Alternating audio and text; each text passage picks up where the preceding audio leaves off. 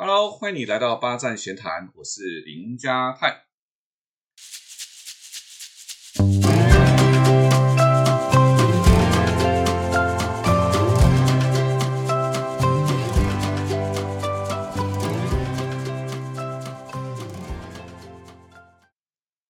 那今天呢，要跟各位聊的话题是：你会道歉吗？好，那不晓哥还记不记得上个星期哈，有一位个在超商为了这个第二件六折的巧克力，一边咆哮店员态度不好啊，一边说自己身上都是爱马仕啊，打官司没什么，对不对？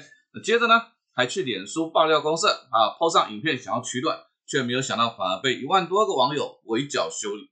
这个事情登上媒体之后，哈，这个本来气焰嚣张这个爱马仕小姐啊，不知道是被因为事情曝光了，被吓到六神无主啊，躲起来了，哇，让这个高龄的母亲啊，要去面对媒体的镜头，频频道歉还价。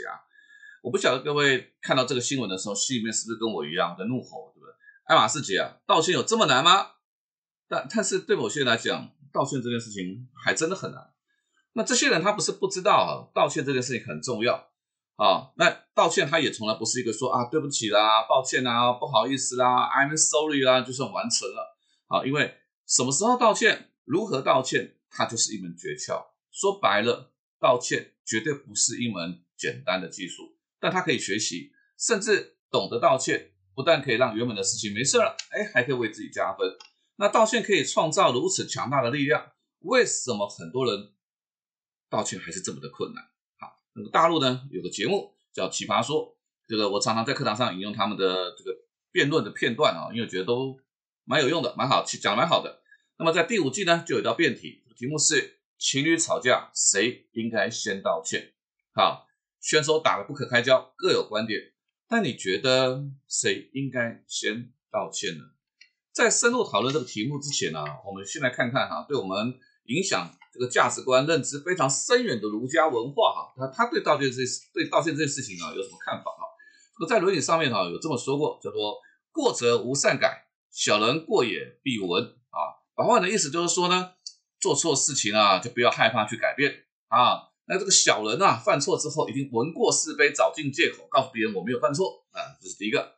第二个呢，他有这个说：“君子之过也，如日月之食焉，过也，人皆见之。”根也，人皆养之。哈，这句话意思是说什么？还是说哈，我们一般人啊，这个君子哈，犯了错的时候，就像这个日食啊、日全食、月全食一样，大家都看得见啊，大家都看得见，你跑不掉。但是呢，如果他愿意改过向上，哎，每个人都会崇拜敬仰他。对，所以对于知错能改、道歉的人，是给予非常大的鼓励、肯定。那既然如此哈，那为什么这个文化生活当中价值观是这个样子的，道歉还是这么一件难事？我想，可能是大家对于啊，或者觉得这个人道歉没什么诚意呢。那我们再回到刚刚提到那个题目哈，情侣吵架谁先应该道歉，对不对？如果你的答案是谁做错谁就道歉，那我认为这就是道歉这么难的技术的关键点所在。为什么？因为除了某些厚脸皮、根本没有羞耻心的人。哦，那些不愿意道歉的人，很多是因为爱面子、虚荣啊，作祟，对不对？或者是哎，知道自己做了，但难为情说不出口。但还有一大部分的原因是因为啊，我没有做错啊，我干嘛道歉？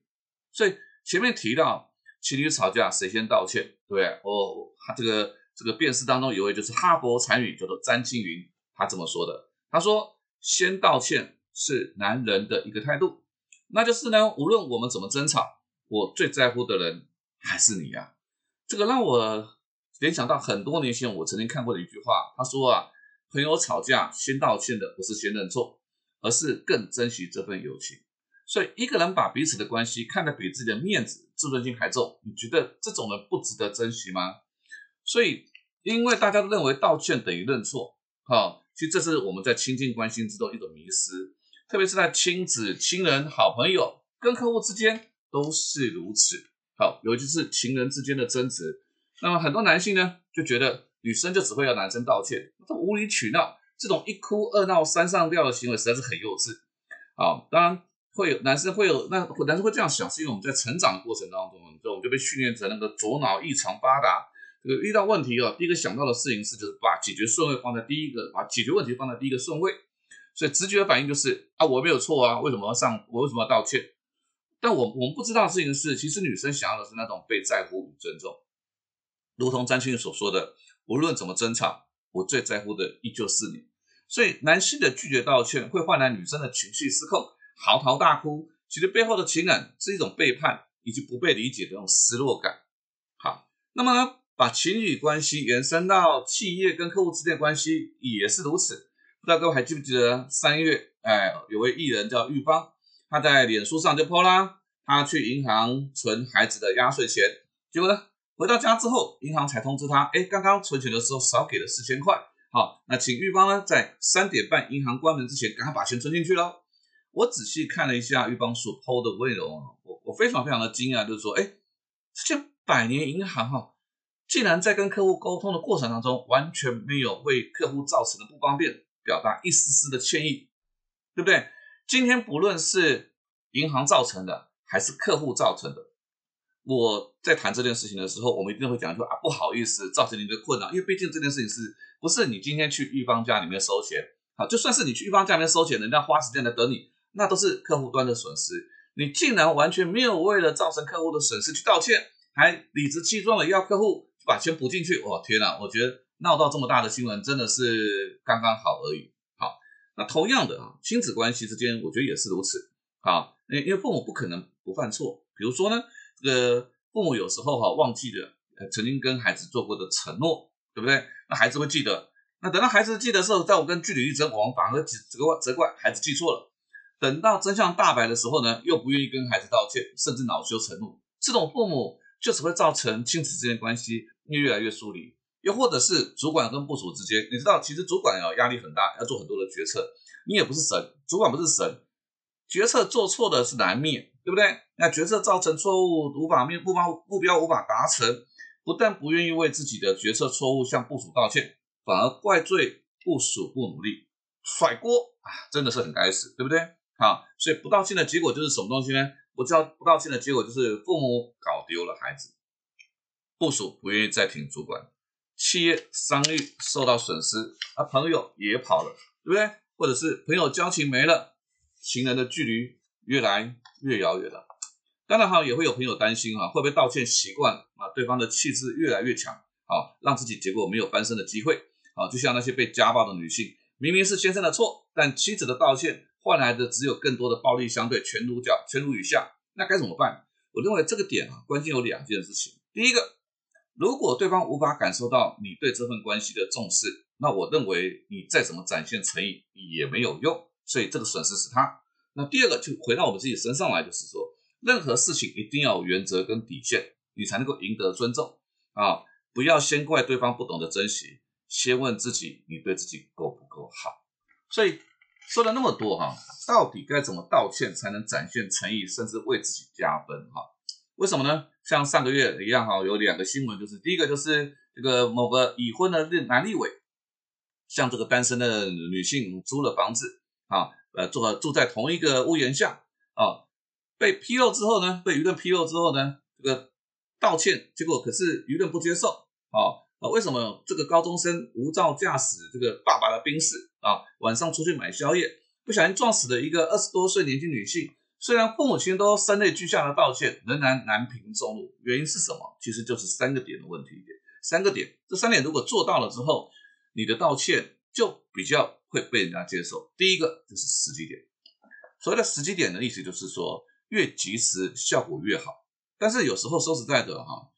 呃，如果一般人闯下了一个滔天大祸，当下他是真的是慌了，不知所措，啊，所以他有时候在那个当下真的是忘记了道歉，但是人家不在乎。我们看到的事情是你闯下了滔天大祸，当然还有一些人他的想法就是心存侥幸，以拖待变，对不对？啊，是不是看看这个拉，看看后面怎么样再说？可是你知道哈，等到这个哈，对方火大了，苗发现苗头不对了，你再道歉根本来不及。比如像立伟，对不对？好，拖了那么多天才道歉，大家就觉得啊，就是没诚意了啊。包括那位呃开宾士车撞死别人的父母亲，他也是拖了好多天。所以重点是你有没有在第一个时间？那这个第一个，那第二个就是态度。通常哈，这个心存侥幸或者是不认为自己有错的人哈，往往的道道歉的态度会更让人火大我不晓得各位有没有听过，有人会这样子讲，就是说，哎，他发现本来他据理力争啊，到最后真的发现，哎，真的是看起来他争不下去了，真的是自己错了，那他就讲，好了，算我的错，可以了吧？哎，这这这这什么态度啊？这种说法仿佛都是被逼的毫无诚意，对不对？什么叫做都是我的错，总可以了吧？那本来就是你的错啊，你为什么不能好好的道歉？像这样子的道歉哦，政客的道歉最常看得到，因为这些政客往往为了顾及面子哈，不但这个道歉拖拖拉拉，时间一延再延，好，真的道歉的时候呢，借口一堆，好，说三道四啊，又会指别人的错啊，仿佛自己才是被伤害的人。你说这样子的一个道歉的态度，怎么可能能够平息众怒，对不对？好，所以第二个道歉的态度。好，那很多人觉得说，哎，道歉的态度是怎么样？我说认为不是那种哭天喊地、声泪俱下的忏悔，而是真心的诚意，对自己所做过的事情感到不妥，对自己所造成的伤害表达歉意。好，打比方说，我们刚刚讲那种情侣吵架，好，不论任何一方如果这样讲说，对不起，我刚刚太大声了，好，我我刚刚情绪没有控制好，好，我应该先听你说的，对不起，我我误会你的态度拿出来。对方感受到了诚意，才有机会可以化解。最后一个叫做比例原则。所谓的比例原则，就是犯下多大的错，就做出相对的道歉的行为出来。打比方说，我们刚刚讲这个高中生无照驾驶开爸爸的宾士撞死了年轻的女性，我想最基本的吧，去对方的灵堂前向死者的父母下跪忏悔，我认为这都是基本的。毕竟人命关天，人命无价。纵然怎么道歉，他都没有办法改变已经造成的事实。但既然如此，说要拿出更有诚意、更让人家觉得你真心道歉的态度出来。好，有些人呢，在大街上骂人，在小巷子里面道歉，这是比例原则，有落差，很大的落差。那么被伤害的人。当然，心里面当然不能够接受，所以我们帮各位讲一下三件事情，才能够让对方觉得舒服。第一个就是时机点，越及时的道歉越有诚意。那第二件事情就是道歉的态度，道歉就是针对自己所做的事情，好好的诚心诚意的道歉，不要讲一堆的借口，不要看拖一大堆的理由，没有人想听。我们就是针对这件事情来做道歉。第三叫做比例原则。我们的道歉必须跟我们所犯下的错误去做相对应，这样子对方才会感受到那这个道歉。比如说这次造成这个泰鲁格号五十一条人命，啊，那位李义祥先生在镜头前面就淡淡的说了一句道歉，五十一条人命和他所说的道歉，我相信是没有人能够接受的。就算他声泪俱下下跪，一一的跟五十一个伤呃这个往生者家属下跪。我们依然都会觉得还是很生气，为什么？因为五十一条人命太这个代价太大太大了，代价太大了。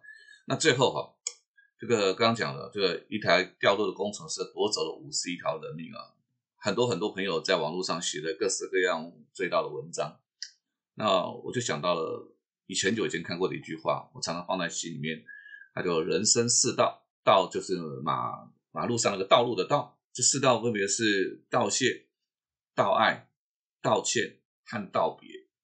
你知道佛家讲无常就是有常，我我们没有办法去判断什么时候无常会会发生在我们身边。